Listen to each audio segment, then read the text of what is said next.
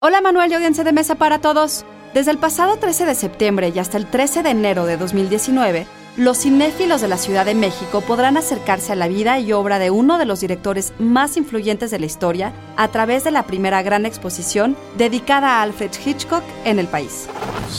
Institute.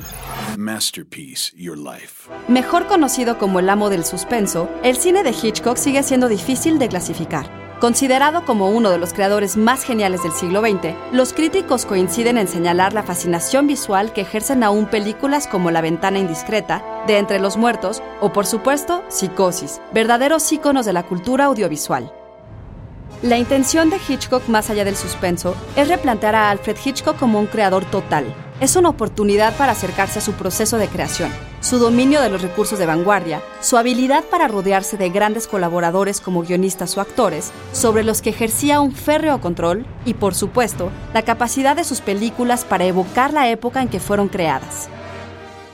La exposición Hitchcock Más allá del suspenso de la Cineteca Nacional estará acompañada de un ciclo de 35 películas restauradas, además de las proyecciones que el ciclo Clásicos en pantalla grande dedicará a cintas como Tuyos mi corazón, La soga o Pacto siniestro.